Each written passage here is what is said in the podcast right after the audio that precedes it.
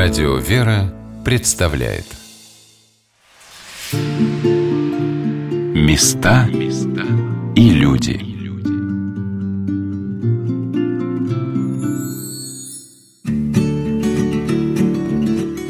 Храмы, как люди, имеют каждый свою неповторимую судьбу. И даже если в общих чертах жизнь дореволюционных храмов похожа, построен, закрыт, разорен, восстановлен, то при более близком знакомстве понимаешь, нет, эта церковь совершенно неповторима.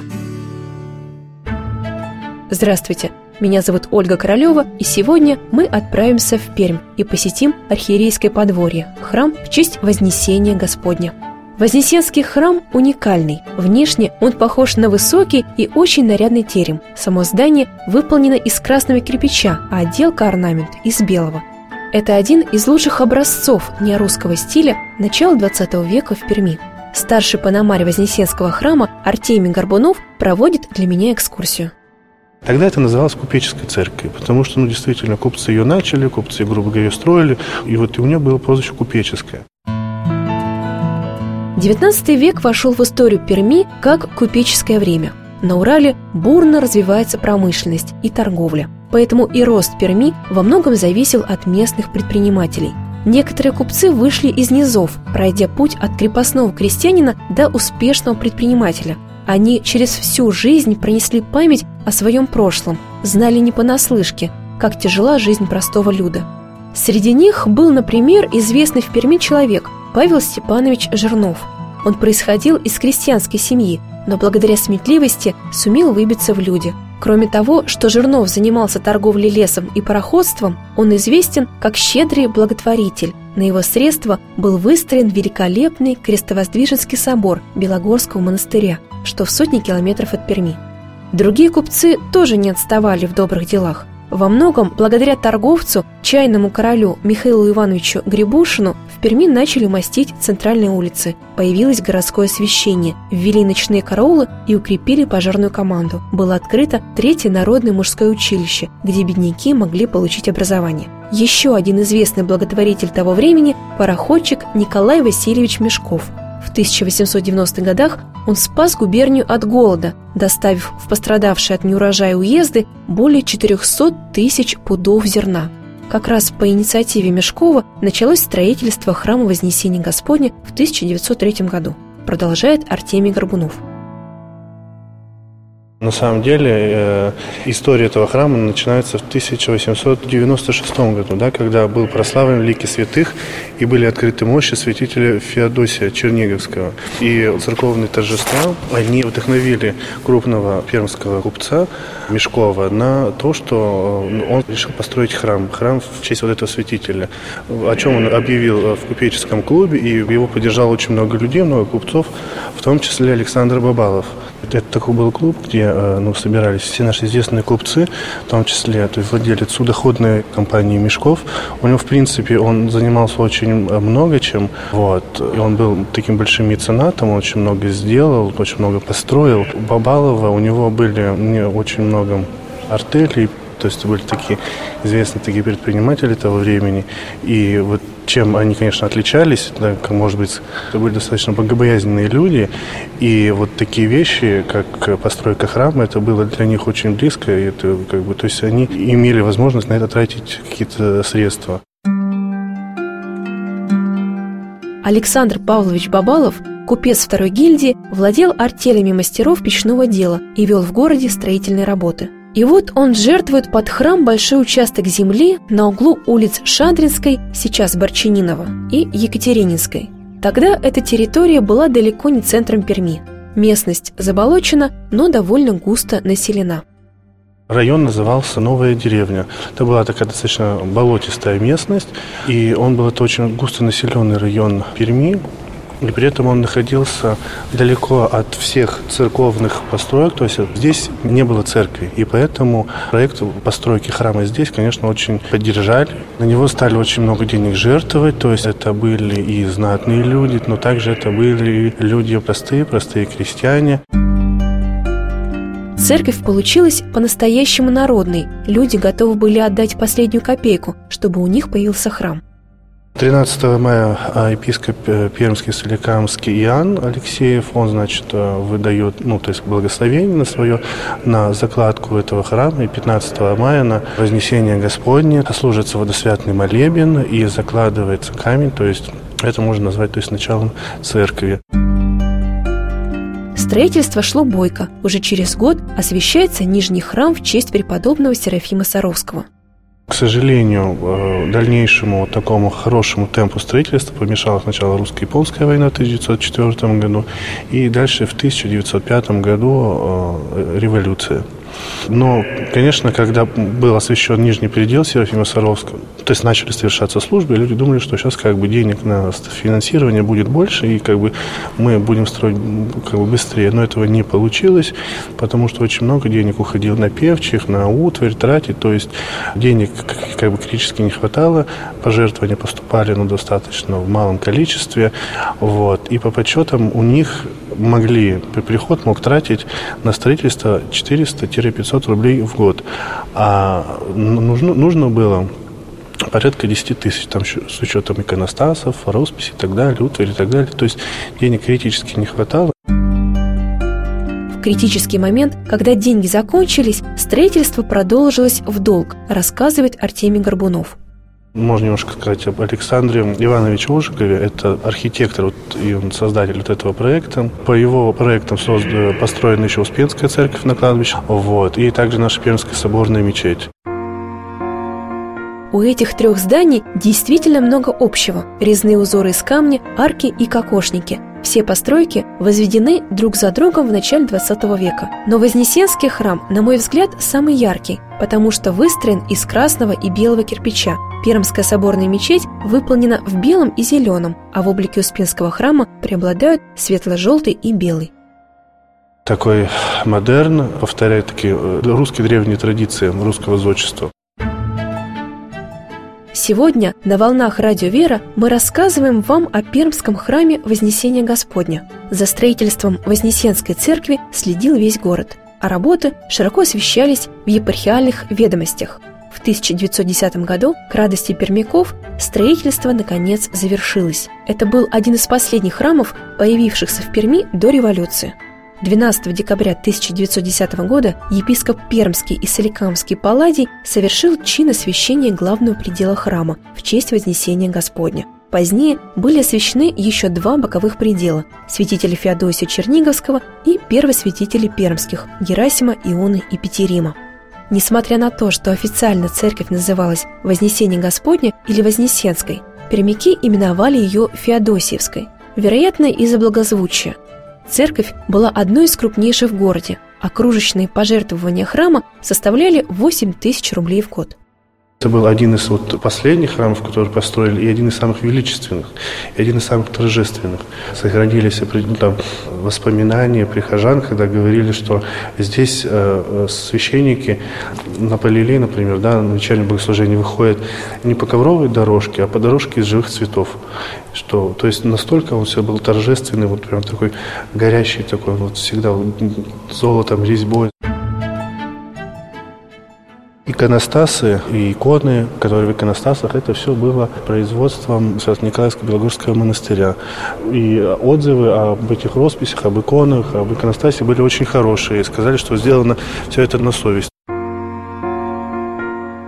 Сожалению, оригинальный иконостас, о котором говорит мой собеседник, до нас не дошел. Можно только догадываться о его великолепии. Ведь на тот момент Николаевский Белогорский монастырь славился своей иконописной мастерской на всю губернию, рассказывает краевед Татьяна Морозова.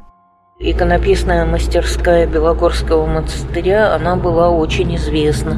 По окрестностям э, в храмах вот Кунгурского уезда, Осинского, Ханского, Красноуфимского. В самом Кунгуре были э, образа э, белогорской работы. Некоторые из них сохранились до сих пор, многие находятся в фондах музеев разного уровня. В 1922 году, после того, как в Перми установилась власть Советов, здание Вознесенского храма национализировали и отдали в распоряжение Приходского совета. В 1923 году этот верхний храм у нас здесь занимали обновленцы. Обновленческий раскол в России, а наши тихоновцы, так называемые, или сергиевцы, молились в храме преподобного Серафима Саровского. Потом обновленцы отсюда ушли, пришли григорьевцы. Тоже есть такой, как бы, вот в этом большом расколе, такой маленький еще такой вот. И даже обращались, сергиевцы обращались э, к горисполком, чтобы, говорит, зарегистрировать нам новую общину, потому что мы не хотим вот молиться именно с этими людьми. Потом просто, ну, Григорьевцы сами ушли отсюда, когда пришел на кафедру э, Павлин Крошечкин, наш епископ.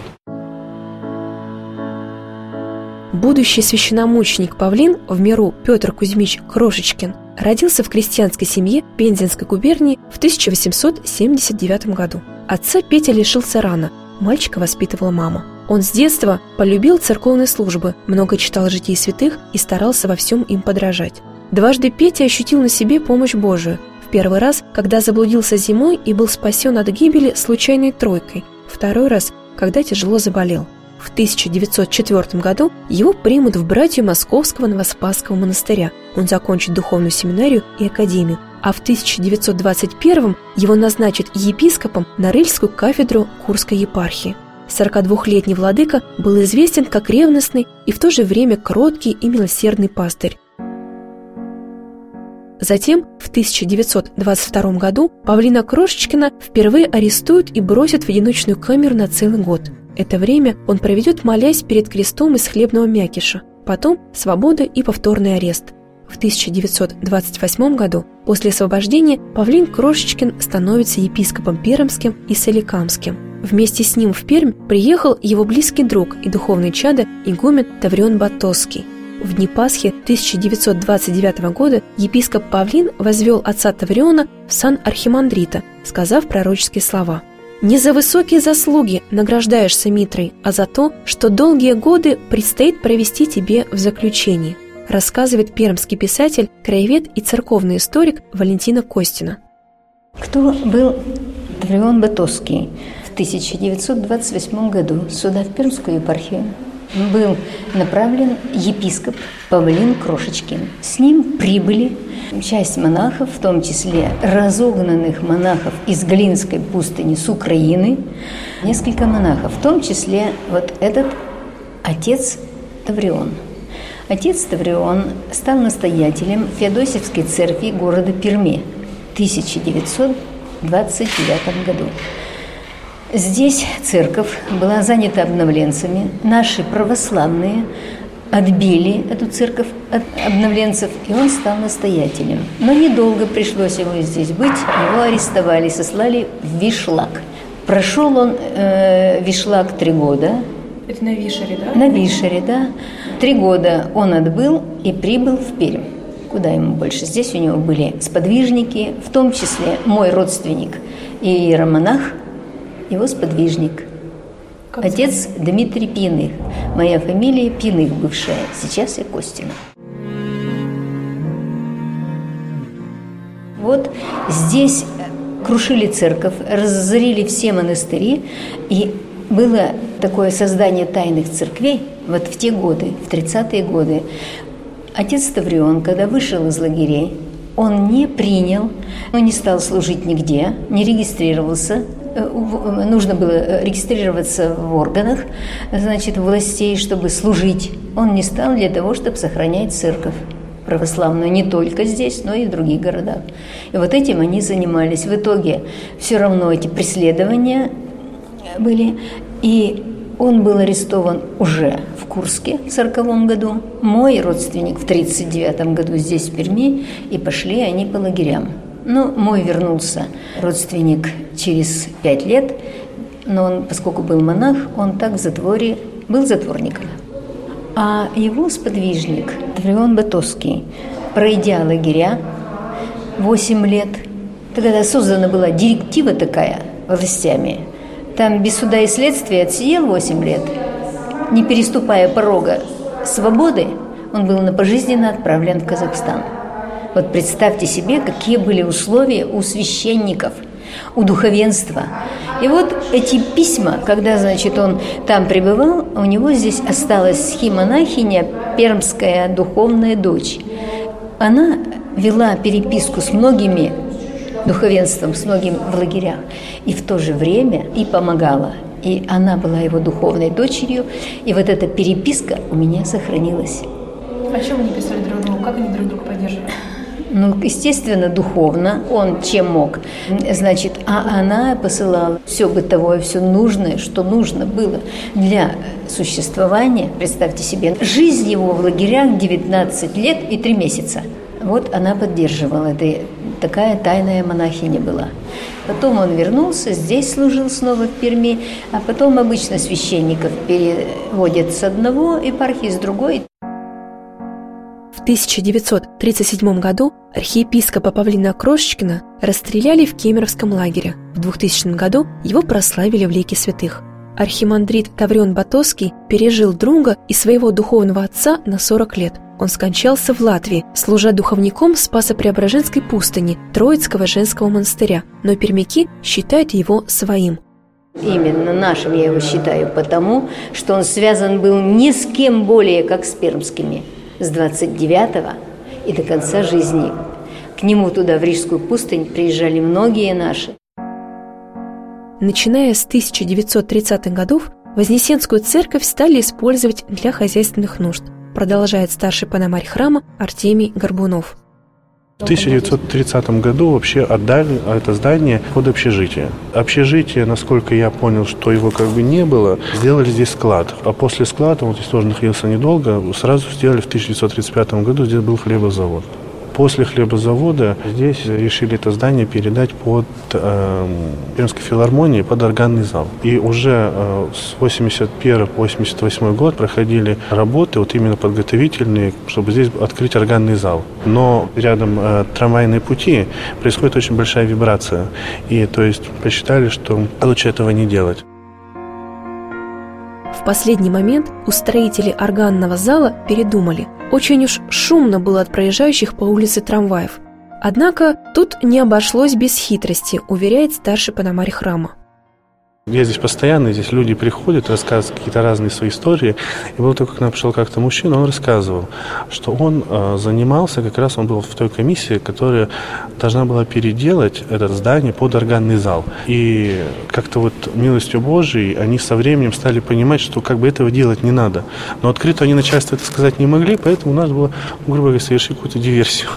Вот. И они договорились, э, значит, с трамвайным депо, что в определенный момент времени здесь должно пройти как можно больше трамваев. То есть ну, у нас был здесь очень большой шум, много вибраций создать. И в этот момент они сидели, как раз измеряли, вызвали специалистов, которые сидели, и они должны были измерять шум, ну, вот, уровень вибрации. И когда вот эти трамваи начали тут проноситься, вот эти специалисты, они просто глаза, говорит, округлили и говорят, нет, тут вообще ничего не надо делать, понимаете? Русские специалисты, иностранные? Иностранные, это были иностранные специалисты. Ну вот это вот такие, знаете, очень дорогие очевидцы, потому что которые вот люди, люди именно вот этим занимались. Сами прихожане спасли свой храм. Да, да, да. Вот, как бы в итоге храм очень сильно разрушили, то есть иконостаса не стало, не стало никакой, э, никаких росписей не было, была утрачена, была утрачена там, то есть крыша, было потолок, то есть все было, было почти разрушено колокольня, то есть в то время этот храм очень пострадал, и тут почти ничего не осталось вот как бы с того времени. И потом было решено это здание полностью снести, построить новое, ну, как бы в итоге как бы ничего не получилось. И вот когда уже в 90-х годах обратились о возвращении как бы святыни, ну, то есть как бы вернули, и оттуда началось как бы восстановление. По воспоминаниям местной жительницы Ларисы, в 1991 году, когда здание передали епархии, оно действительно мало походило на церковь, и многие даже не догадывались о его предназначении. Я вот жила через универсам и видела с детства это здание, понятия не имела, что это церковь. Потом, когда стали возводить купола, была так удивлена, что здесь был склад раньше.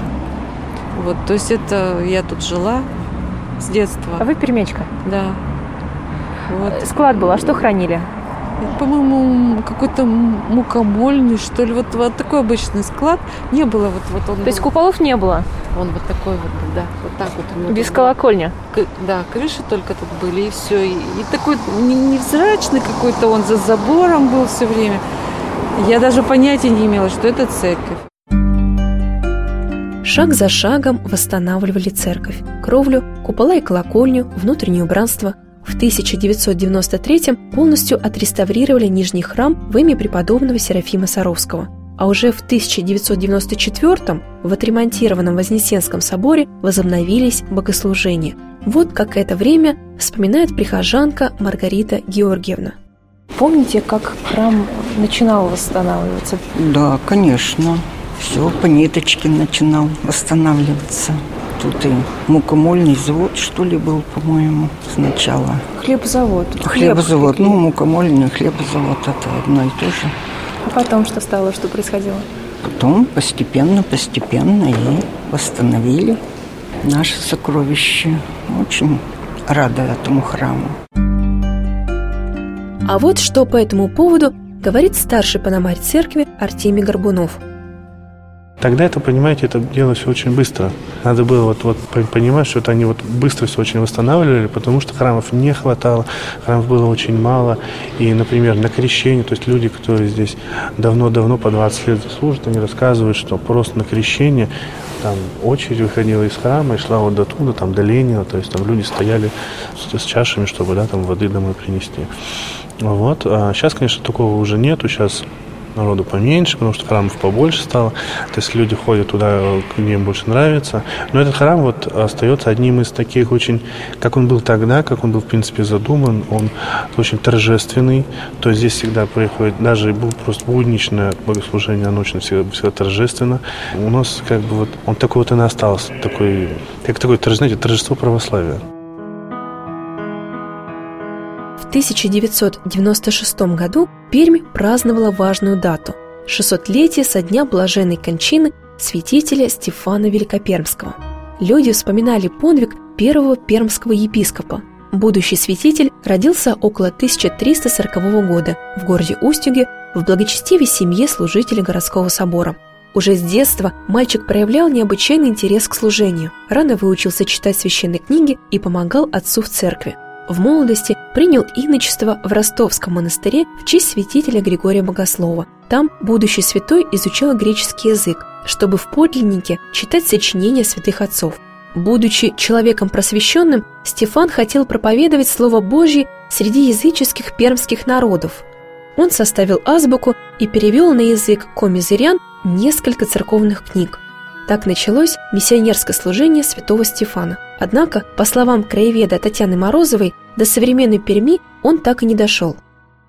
Первым э, представителем миссионеров, начавших работу как, как сейчас да, выражаются, да, на э, территории северной нынешней Коми АССР, то есть там, где э, то время жила народность Коми, э, начал э, святитель Стефан Пермский, иеромонах Стефан, э, который, зная Коми язык, подготовившись, очень глубоко подготовившись к этой миссионерской деятельности, создав азбуку для перевода и богослужебных текстов, и текстов священного писания на э, язык э, той народности, в которой он вел проповедь, вот, это был святитель Стефан. Но это была еще не Пермская земля.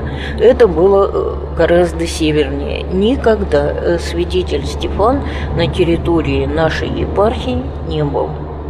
Уже преемники его, святитель Иона, вот он крестил чердынь крестил Пермь Великую Чердынь. То есть э, христианизация, как солидно выражаются, да, шла с севера. Сегодня святитель Стефан – один из наиболее почитаемых пермских святых. В столице края действует Свято-Троицкий Стефанов мужской монастырь и часовня святого Стефана Великопермского – Верующие обращаются к святителю с молитвой в самых разных делах. Потому и 600-летие со дня кончины святителя в Перми отмечали с размахом. В дни торжеств божественную литургию в Вознесенском храме совершил патриарх Московский и всей Руси Алексей II. Об этом событии сейчас напоминает памятная табличка в притворе храма. В эти праздничные дни к нам приезжал, по-моему, с трехдневным визитом патриарх Московский Алексей II. Вот. И 11 05-96, то есть тут немножко ошиблись даты. Он служил в этом храме, совершал богослужение. Еще он служил в Кунгуре и на Белой горе. Места и люди.